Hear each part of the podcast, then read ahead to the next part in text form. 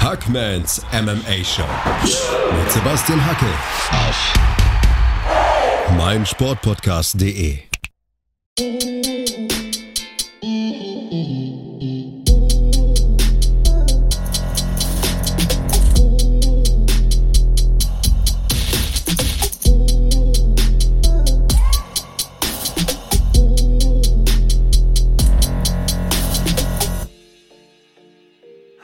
draußen und herzlich willkommen zu einer neuen Ausgabe von Hackmans MMA Show auf meinsportpodcast.de. Heute bin ich wieder mal alleine und ich widme mich in dieser Episode einer Frage, die in letzter Zeit wieder ziemlich häufig gestellt wird und mittlerweile beinahe täglich in meinem Posteingang auftaucht, nämlich wie wurdest du Kommentator, beziehungsweise wie wird man eigentlich Kommentator? Also habe ich mir gedacht, ich zeichne einen Podcast über dieses Thema auf, denn somit kann sich jeder, den das Thema interessiert, sicher sein, dass er eine ausführliche Antwort von mir bekommt. Ne? Und ja, zuallererst möchte ich mal eines klarstellen. In den nächsten Minuten, da gebe ich meine eigene persönliche Meinung wieder. Meine persönliche Meinung. Nicht die Meinung meiner Auftraggeber, nicht die Meinung meiner Partner. Ich erhebe auch keinen Anspruch auf die totale Richtigkeit meiner Aussagen. Ich gebe meine persönlichen Erfahrungen und Ansichten wieder und ich erzähle meine eigene Geschichte. Das muss nicht heißen, dass mein Weg auch für dich funktioniert. Ganz im Gegenteil. Ich behaupte nicht, dass ich alles weiß oder besonders schlau bin. Ich halte mich für relativ durchschnittlich, für mittelmäßig talentiert. Allerdings kann man sich viele Fähigkeiten erarbeiten, man kann sich vieles aneignen und man kann ganz ordentliches vollbringen in diesem Leben, wenn man an sich arbeitet und sich vor allem Dinge beibringen lässt. Zunächst möchte ich mal die Theorie in den Raum werfen, dass es kein Patentrezept gibt, das dir so einen Job als Kommentator garantiert. Kann es nicht beweisen, aber fast jeder, den ich bisher beim Fernsehen kennengelernt habe, hat einen anderen Werdegang. Es gibt allerdings drei Eckpfeiler, die dir in diesem Beruf sehr helfen. Nochmal, das sind meine eigenen, von mir formulierten Eckpfeiler. Das ist meine persönliche Meinung. Nichts ist da in Stein gemeißelt. Ich habe mir da drei Dinge auf einen Zettel aufgeschrieben und ja, also folgende Dinge sind in meinen Augen wichtig. Hier ist so ein kurzer Überblick über die Dinge, die man außer einer großen Portion Glück braucht. Zuerst mal sprachliche Fähigkeiten habe ich mir notiert. Dann äh, zweitens Fachkenntnis habe ich, hab ich aufgeschrieben. Und äh, drittens Lernfähigkeit, vor allem die Fähigkeit zuhören zu können. Ja, beginnen wir von vorne, oder? Also wir beginnen mal mit den sprachlichen Fähigkeiten. Ich setze jetzt einfach mal voraus, dass jemand, der sich für dieses Berufsbild interessiert, die deutsche Sprache einigermaßen gut beherrscht. Meine Landeskundelehrerin an der Fremdsprachenakademie hat damals mal gesagt, ja, bedeutungsschwangerer Satz, wer eine Fremdsprache lernen will, muss die Muttersprache mit all ihren Facetten beherrschen sollte man mal sacken lassen. Da steckt sehr viel drin in diesem Satz. Also das ist ein Satz, der sehr viel Wahres beinhaltet. Wenn man also die deutsche Sprache beherrscht, dann kommt es darauf an, was man kommentieren möchte. Ich habe schon einiges kommentiert und moderiert, aber Wrestling und MMA, das ist mein Brot und mein Butter. Und äh, in diesem Bereich sollte man sehr gute Englischkenntnisse mitbringen. Und ich spreche hier nicht davon, dass jemand gerne US-Serien im Originalton schaut und die Handlung einigermaßen gut versteht. Nein, ich spreche hier von einer fundierten sprachlichen Ausbildung, von der Fähigkeit, simultan dolmetschen können, zu können zum Beispiel und eine Fremdsprache in Wort und Schrift zu beherrschen. Es passiert nicht selten, dass ich in einer Wochenshow, die 90 Minuten dauert, 70 Minuten übersetze. Oder ganz anderes Beispiel, bei einer UFC Fight Night, da gibt es sechs Kämpfe auf der Maincard und nach jedem Kampf wird der Sieger interviewt. Ich muss hier wenigstens mal kurz die Kernaussagen des Kämpfers zusammenfassen können und das um 3 Uhr morgens, live natürlich und in verständlichem Deutsch. Unter sprachliche Fähigkeiten verbuche ich hier auch noch Dinge wie Eloquenz oder ja, auch Schlagfertigkeit, denn eine Sendung wird sehr viel besser, wenn sich zwei oder drei Kommentatoren vielleicht sogar die Bälle zuspielen und sich auch mal gegenseitig aus der Reserve locken. Also ja, diese Fähigkeit entwickelt sich, also da muss man geduldig sein und die wird auch in der Regel über die Jahre besser. Wir halten also mal fest, gutes Deutsch in Sprache und Schrift, sehr solide Englischkenntnisse, je nachdem, was man kommentieren will, Selbstbewusstes Artikulieren haben wir auch erwähnt. Ähm, ist sicher schwierig, das zu beschreiben. Ähm, für die Stimme kann leider auch niemand etwas, aber eine angenehme Stimme ist natürlich immer besser als so eine Helium-Piepse-Stimme. Also natürlich gehört eine gesunde Spontanität noch dazu. Man sollte Freude haben, man sollte Spaß vermitteln, aber das kann man eben nur, wenn man sich nicht darauf konzentrieren muss, wie man etwas sagen muss, also auf die Sprache, sondern auf den Inhalt. Und ja, da kommen wir zum zweiten Punkt, Fachkenntnis. Fachkenntnis unterteile ich in praktische und theoretische Kenntnisse. Es ist immer gut, wenn ein Kommentator praktische Erfahrung mit der Materie hat. Ähm, wenn ich Wrestling kommentiere, profitiere ich zum Beispiel sehr davon, dass ich selbst ein paar Jahre gewrestelt habe. Das ist völlig klar. Ich kenne das Training, ich kenne die Moves und so weiter und so fort.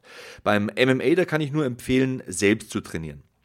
Ich bin zwar kein aktiver Kämpfer, aber ich weiß, was die Leute für ihre Fitness machen und ich gehe zum Beispiel in mein Brazilian Jiu-Jitsu Training, um den Bodenkampf zu verstehen. Im Februar habe ich auch mal einen Wettkampf gemacht und ich möchte auch wieder kämpfen, wenn ja, diese ganze Corona-Problematik nicht mehr so äh, akut ist. Aber in den vergangenen Monaten habe ich mich auch verstärkt mit Ringen und Judo beschäftigt. Striking war zwar nie mein Ding, aber ich habe in den äh, zehn Jahren, in denen ich eine Uniform getragen habe, verschiedene Techniken gesehen und auch im Einsatz anwenden müssen. Also ich war in echten Kämpfen.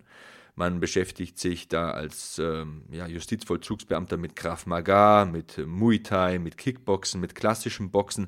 All das hat mir enorm geholfen und das habe ich auch trainiert. Noch wichtiger finde ich aber die Vorbereitung auf ein Event oder auf eine Sendung. Wie alt, wie schwer, wie groß, wie erfahren ist ein Athlet? Wer hat den Reichweitenvorteil? Welche Nachrichten gab es zuletzt in den sozialen Medien? Welche Geschichte gibt es zu erzählen? Das ist ein ganz zentraler Punkt. Warum hassen sich zwei Sportler oder warum respektieren sie sich vielleicht? Ähm, gibt es eine interessante Lebensgeschichte zu erzählen? All diese Dinge, die kann man vorher, bevor man on air geht, zu Hause vorbereiten. Eine Frage, die man sich in allen Lebenslagen stellen sollte, ist, ähm, ich hoffe, ich werde jetzt nicht zu ausschweifend, aber eine Frage, die man sich wirklich stellen sollte, ist, wie hart arbeitest du, wenn dir niemand zusieht oder wenn dir niemand zuhört? Ob du gut kommentierst, das entscheidet sich schon zum Teil in der Woche vor der Show, vor der Sendung, vor der Veranstaltung, vor dem Pay-per-view. Ihr wisst, was ich meine. Denn äh, wenn du deine Hausaufgaben gemacht hast, dann kannst du dem Zuschauer selbstverständlich sehr viel mehr bieten, als wenn du nur so aus der Hose kommentierst. Das muss man auch können, manchmal muss man improvisieren, das ist sehr wichtig. Ich kann mich an Sendungen äh, erinnern, bei denen ist Bild ausgefallen, Ton ausgefallen, falsche Ansagen vom Redakteur, du musst das alles kompensieren können, vor allem in der Live-Sendung. Das gehört natürlich dazu und äh, natürlich wird man auch mit der Zeit routinierter. Dennoch sollte man Zeit in die Vorbereitung investieren. Das ist meine Meinung. Kommentieren ist kein Beruf für mich, das vielleicht noch, ähm, das ist Berufung. Du musst für deine Sache brennen, du musst Podcasts hören, du musst vor dem Einschlafen Tapes schauen, du musst Bücher lesen, Wissen anhäufen, du musst zu diesem Thema werden. Das halten jetzt vielleicht viele für too much, ich weiß, ist mir bewusst, doch ich würde tatsächlich voraussetzen, dass man es so macht. Das ist meine Einstellung zu meinem Beruf. Ich könnte es nicht anders machen. Vielleicht funktioniert es für andere anders, für mich nicht. Last but not least, Lernfähigkeit. Das war die Nummer drei auf meinem Zettel. Lernfähigkeit und vor allem die Fähigkeit, zuhören zu können. Viele Menschen denken, dass sie alles wissen, dass sie furchtbar witzig sind und es einfach nur reich Blödsinn zu labern und alle werden lachen und werden das gut finden. Ich bin der Meinung, dass man sehr selbstkritisch sein sollte. Man sollte vergangene Sendungen schauen, man sollte sich seine Fehler aufschreiben, falsche Betonungen, schlechte Übergänge, Versprecher notieren. Man sollte sich mit der eigenen Arbeit beschäftigen und man sollte nie ganz zufrieden sein. Nur so kann man sich entwickeln, finde ich. Wichtig ist auch, Feedback einzuholen. Welche Tipps haben meine Kollegen für mich? Was kann ich mir von anderen abschauen? Gibt es einen Redakteur, einen Aufnahmeleiter oder Produzenten, der meine Arbeit beurteilen kann? Was gefällt ihm, was gefällt ihm nicht? Und das ist der schwierigste Punkt in meinen Augen, denn man muss wissen, wessen Feedback man haben will. Wer kann mich weiterbringen und wer sagt mir nur das, was ich hören will? Wer kritisiert mich vielleicht vorsätzlich, um mich zu verunsichern? Das gibt's beim Fernsehen. Das ist oftmals ein Hauen und Stechen. Ein extrem komplizierter Punkt, denn beim Fernsehen ist nicht jeder dein Freund ich hatte das Glück, dass ich meinen Kollegen Holger Böschen hatte, der mir damals Tipps gegeben hat und mir extrem geholfen hat, als ich 2013 in das Sky Wrestling Team kam zum Beispiel. Wenn er nicht gewesen wäre, hätte ich mich niemals auf die Art und Weise entwickelt. Ich wäre nie so weit gekommen. Und noch ein wichtiger Aspekt des Zuhörens ist es, Vorgaben einzuhalten. Muss ich zum Beispiel für ein Produkt Werbung machen? Muss ich in die Werbepause überleiten? Was darf ich sagen? Was sollte ich besser nicht sagen? Wie lauten die Vorgaben? Soll ich eher sachlich kommentieren oder soll der Kommentar eher witzig sein? Ich habe zum Beispiel vier Staffeln des Entertainment-Formats Wipeout kommentiert und moderiert. Und hier kann man natürlich als Kommentator die Sau rauslassen. Da kannst du singen, da kannst du blödeln, da kannst du Witze machen, da kannst du natürlich Sprüche klopfen. In einer Kampfsportsendung zum Beispiel geht das wiederum nicht. Du kannst nicht einen sachkundigen Fan vergraulen, indem du da den Pausenclown machst und äh, ständig deine Witze erzählst. Man kann natürlich mit Humor und mit Spaß kommentieren, das will ich damit nicht sagen, aber das ist was anderes als ein Entertainment-Format. Und hier ist es, glaube ich, entscheidend, das eigene Ego unter Kontrolle zu haben. Für viele ein Problem. Und am Ende muss man auch akzeptieren, dass du es nie jedem recht machen kannst. Es wird immer ähm, Menschen geben, ja, die dich einfach nicht gut finden, die dich nicht hören wollen, denen deine Art nicht gefällt. Es wird immer Menschen geben, die deutschen Kommentar blöd finden. Sie kennen jedoch weder die Aufgaben noch die Schwierigkeiten, mit denen ein Kommentator zurechtkommen muss. Trotzdem möchte ich nochmal wiederholen, Zuhören ist eine unterschätzte Eigenschaft in allen Lebenslagen. Wie kommentieren Kommentatoren, die ich gut finde? Was zeichnet sie aus? Wann bringen sie Informationen? Wann gehen sie auf das Geschehen ein? Wie interagieren sie mit den Kollegen? Wer kann mir in meinem persönlichen Umfeld äh, wertvollen Input geben, auch im persönlichen Umfeld und im beruflichen Umfeld? Welche Fehler fallen mir bei mir selbst auf? Das sind so Fragen, die man sich stellen sollte. Ich finde, dass man in keinem Beruf jemals auslernt und ähm, der Weg ist das Ziel. Es ist abgedroschen, aber es ist tatsächlich so. Entwickle dich weiter, lies Bücher über das Thema, schau Videomaterial, sprich mit anderen Menschen über deine Materie, aber auch über die Art und Weise, wie du die Materie transportieren willst. Twitter und Facebook sind hier sicher nicht die besten Quellen, wenn man sich verbessern will. Hier sollte man sowieso ein dickes Fell haben, denn manche Leute verbringen den ganzen Tag damit, andere im Netz zu demütigen und sowas muss man ausblenden, so schwer es manchmal auch fallen mag. Also Twitter und Facebook sind gut, um hier Fragen zu sammeln für den Podcast, um auf die Bedürfnisse der Hörer einzugehen zum Beispiel. Und das schätze ich auch an euch da draußen sehr. Aber man darf sich von äh, Social-Media-Kritik nicht kaputt machen lassen. Und zum Abschluss nochmal, man braucht jede Menge Glück. Also da will ich jetzt äh, da mache ich jetzt keinem was vor. Man braucht einfach Glück, wenn man so einen Job haben will. Den wollen viele, bekommen wenig. Und ich kenne leider viele talentierte Leute, die es nicht ins Fernsehen schaffen, weil jemandem das Erscheinungsbild nicht taugt oder die Stimme nicht gefällt oder was weiß ich, sonst irgendwas. Ich kann einfach abschließend nur raten, hartnäckig sein, hartnäckig bleiben. Wenn da mal eine Tür aufgeht in Richtung Medien, in Richtung Fernsehen, dann stell da deinen Fuß rein. Ich habe vier Jahre lang meine Überstunden und meine Urlaubstage genutzt, um kommentieren zu können in meiner Freizeit sozusagen. Aber es hat sich irgendwann ausgezahlt. Ich habe lange angeklopft an die Tür, irgendwann ist sie ein bisschen aufgegangen, Füßchen rein, ewig hat die Tür so auf meinen Fuß geschlagen, hat ewig wehgetan aber irgendwann hat sich ausgezahlt und dann bin ich mal durchmarschiert. Und jetzt darf ich das machen, was ich liebe kommentieren. Und ähm, ja, gleich nach einer kurzen Pause, jetzt habe ich sehr viel gesagt, sehr viel geredet. Jetzt könnt ihr das mal sacken lassen und nach einer kurzen Pause möchte ich meinen persönlichen Weg mal ein bisschen aufzeigen. Ich möchte noch mal ein bisschen drüber sprechen, wie ich zum Beruf des Kommentators, wie ich zum Kommentieren gekommen bin. Denn äh, gleich geht's weiter hier mit einer kleinen Off-Topic-Ausgabe von Hackmans MMA Show auf meinsportpodcast.de. Weiter geht's bei Hackmans MMA Show auf meinsportpodcast.de. Ja, wie gesagt, ihr habt mir viele Fragen gestellt. Eine davon war, wie wird man Kommentator? Deswegen wollte ich mal so das Handwerkszeug eines Kommentators aufzeigen.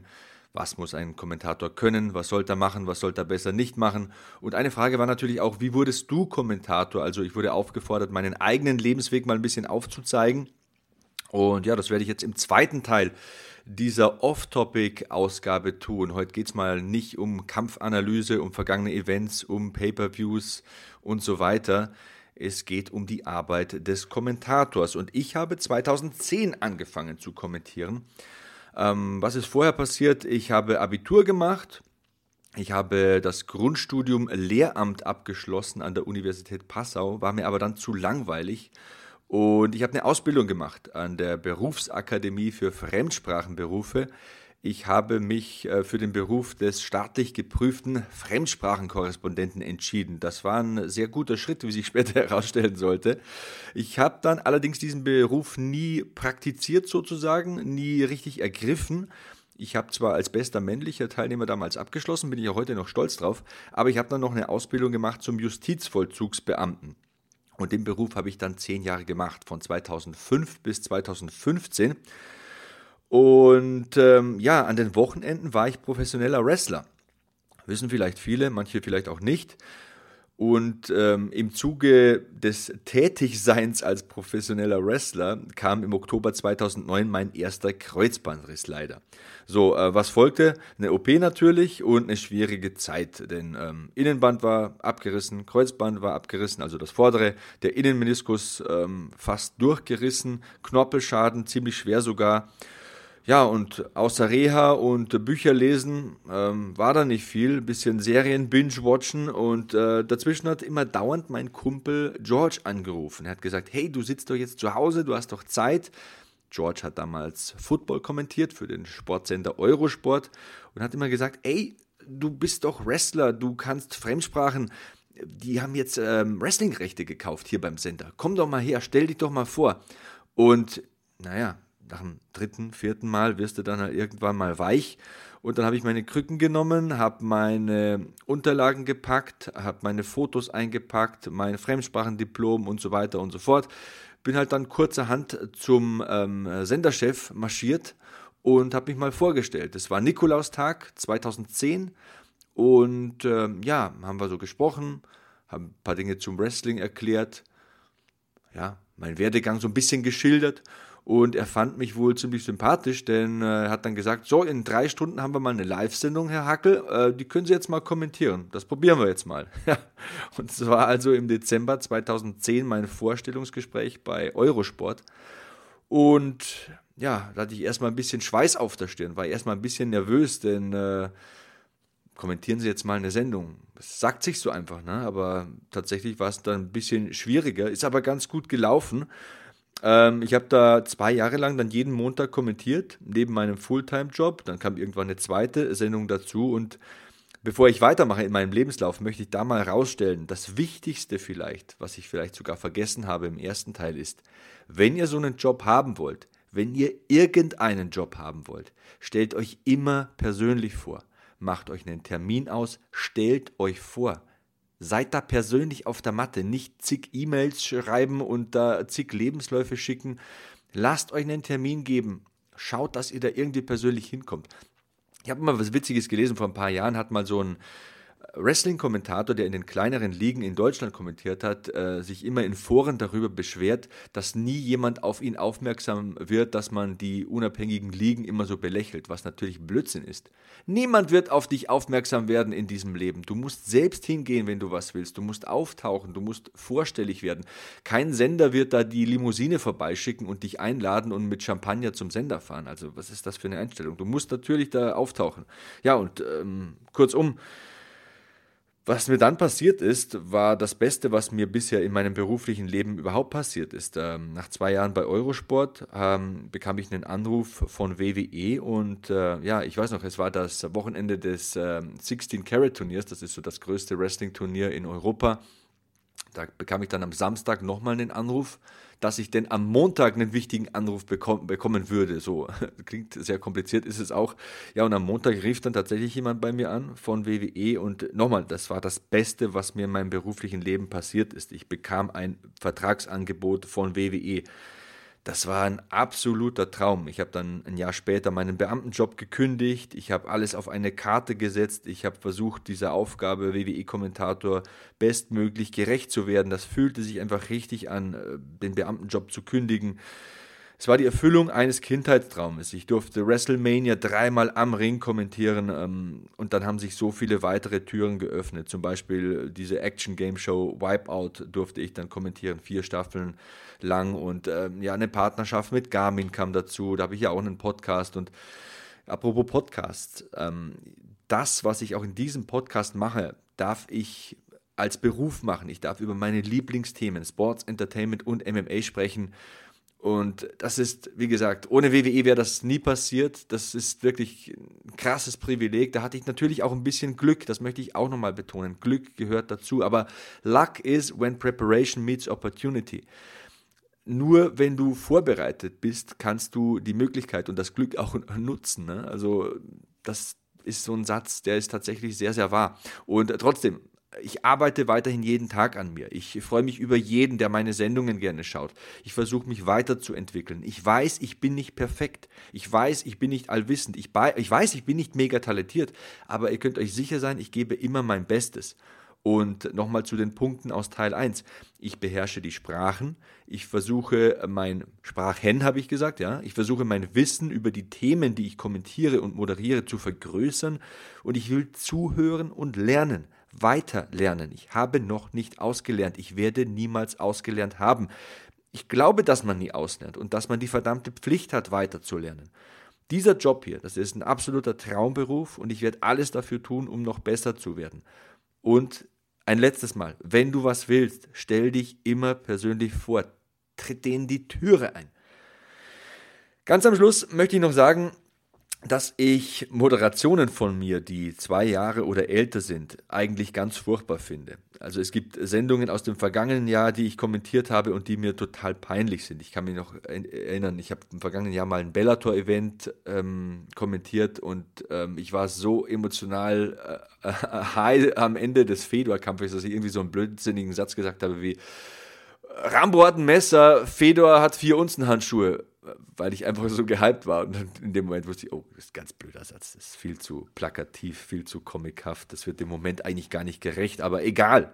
Ähm, das gehört auch dazu. Man entwickelt sich und man denkt manchmal, oh Gott, das habe ich jetzt wirklich gesagt oder gemacht oder nicht gesagt oder nicht gemacht. Ihr wisst, was ich meine. Wir sind alle nur Menschen. Wir machen alle Fehler. Fehler sind aber auch gut, denn nur die Sachen, die wir falsch machen, können wir beim nächsten Mal besser machen. Und ja, jetzt muss ich schon langsam mal zu einem kleinen Ende kommen, sonst wird es wirklich sehr lang. Also äh, zu diesem Thema noch ein kleines Schlusswort, ein kleines Zitat von meinem Freund Günther Zapf. Der hat mir mal geraten, immer kommentieren, nie beschreiben, mit den Augen des Zuschauers sehen. Und das war ein sehr wertvoller Tipp von einem sehr guten Freund.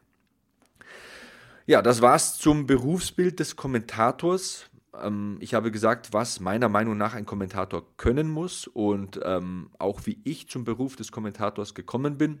Wer mich hassen will, soll mich weiter hassen. Wer mich gut findet, soll mich weiter gut finden. Hauptsache, ähm, ihr habt Spaß. okay, ähm, was gibt es in den nächsten Ausgaben? Genau, so einen kleinen Ausblick sollten wir noch wagen. Also es wird auf jeden Fall eine UFC 251 Preview-Episode geben. Es ist ja die Show der Außenseiter. Also ich bitte euch, ähm, beim Titelkampf im Federgewicht zum Beispiel Max Holloway gegen Alexander Volkanovski Volkanovski mit einer Top-Leistung im ersten Kampf. Ähm, Holloway muss dieses Mal von Anfang an mehr Druck machen. Das ist natürlich auch gefährlich, weil sich da Chancen auf die Takedowns ergeben, aber dazu in der Ausgabe dann mehr. Im letzten Kampf wissen wir ja, Holloway kam in den späten Runden zurück. Er ist dieses Mal der Außenseiter, aber ist es wirklich? Kann er die Anpassungen vornehmen, die nötig sind? Ähm, er hat die Erfahrung, er hat äh, auch Niederlagen eingesteckt gegen Poirier ähm, oder Volkanovski jetzt zuletzt. Und diese Niederlagen haben ihm viel beigebracht. Ähm, ich glaube, dass wir einen anderen Max Holloway sehen werden und darüber möchte ich sprechen in der Zukunft. Dann natürlich auch äh, Gilbert Burns gegen Kamaru Usman, Titelkampf im Weltergewicht. Burns kennt Usman richtig gut. Die beiden haben zusammen trainiert. Das ist ein sehr interessanter Kampf, den es zu analysieren gilt. Usmans Taktik ist ja normalerweise nicht schwer vorherzusehen. Also ähm, er ist einer, der Takedowns sucht, aber er muss hier tatsächlich sehr vorsichtig sein, denn Burns ist Weltklasse am Boden. Die Frage ist hier, willst du auf den Boden mit Burns? Ja, und dann haben wir natürlich noch die Legende Jose Aldo gegen Petrian. Der Bantam-Gewichtstitelkampf, das könnte eine ganz, ganz wilde Schlacht werden. Aldo jetzt in der neuen Gewichtsklasse sollte sich hier nicht auf eine Materialschlacht einlassen, wie ich finde. Er sollte es technisch angehen. Er darf nicht zu emotional sein, aber Hey, darüber sprechen wir dann, wenn es soweit ist, in der UFC 251 Preview-Episode. Ihr schreibt mir mal, welche Themen euch dazu interessieren, welche Gäste ich vielleicht einladen sollte. Hashtag HackmanMMA. Ich bin Sebastian Hackel auf Twitter und Instagram. Da findet ihr mich am schnellsten und am besten. Und ja, ich möchte auch noch eine Ausgabe machen über die dominantesten Herausforderer in UFC-Titelkämpfen. Welche Kämpfer und Kämpferinnen überzeugten als Herausforderer in UFC-Titelkämpfen am meisten? Das ist äh, eine Frage, die hat mir ein Fan auf Twitter gestellt. Name leider entfallen, ich werde es nachholen. Zu meiner Schande ist äh, es mir leider gerade nicht mehr bewusst, wer es war. Aber, aber egal, war eine super Frage. Ähm, welche Herausforderer ließen den Champions keine Chance und schnappten sich auf überzeugende Art und Weise UFC Gold? Das wird so das Motto dieser Ausgabe sein. Dazu könnt ihr natürlich auch eure Meinung, eure Fragen, euer Feedback posten. Hashtag HackmanMMA, ich sag's nochmal. Und ich bedanke mich auch nochmal, ich habe es in der vergangenen Ausgabe gemacht, für die tollen Rezensionen auf, äh, Rezensionen auf iTunes. Jetzt haben wir fast 30 5-Sterne-Bewertungen. Wir fliegen weiter an die Spitze hier und wir, das bin natürlich ich, aber das seid vor allem ihr da draußen. Ohne Hörer gibt es keinen Podcast, da gibt es kein Feedback, da kann man sich nicht weiterentwickeln. Und ich habe ja heute gesagt, wie wichtig es ist, weiter zu lernen, sich weiter zu entwickeln. Und wenn euch was nicht gefällt, dann könnt ihr das auch sagen. Das muss ich verkraften können. Okay, also das sind die Themen für die nächsten Episoden und das war heute das Berufsbild des Kommentators. Was muss er können? Welche Schwierigkeiten, welche Probleme können auftauchen? Wie bin ich dazu gekommen? Ich hoffe, ich konnte einen kleinen, knappen, aber feinen Überblick bieten. Und ja, in diesem Sinne, bleibt sicher, bleibt sauber, bleibt motiviert. So long, Hackman out. Hackmans MMA Show mit Sebastian Hacke auf meinsportpodcast.de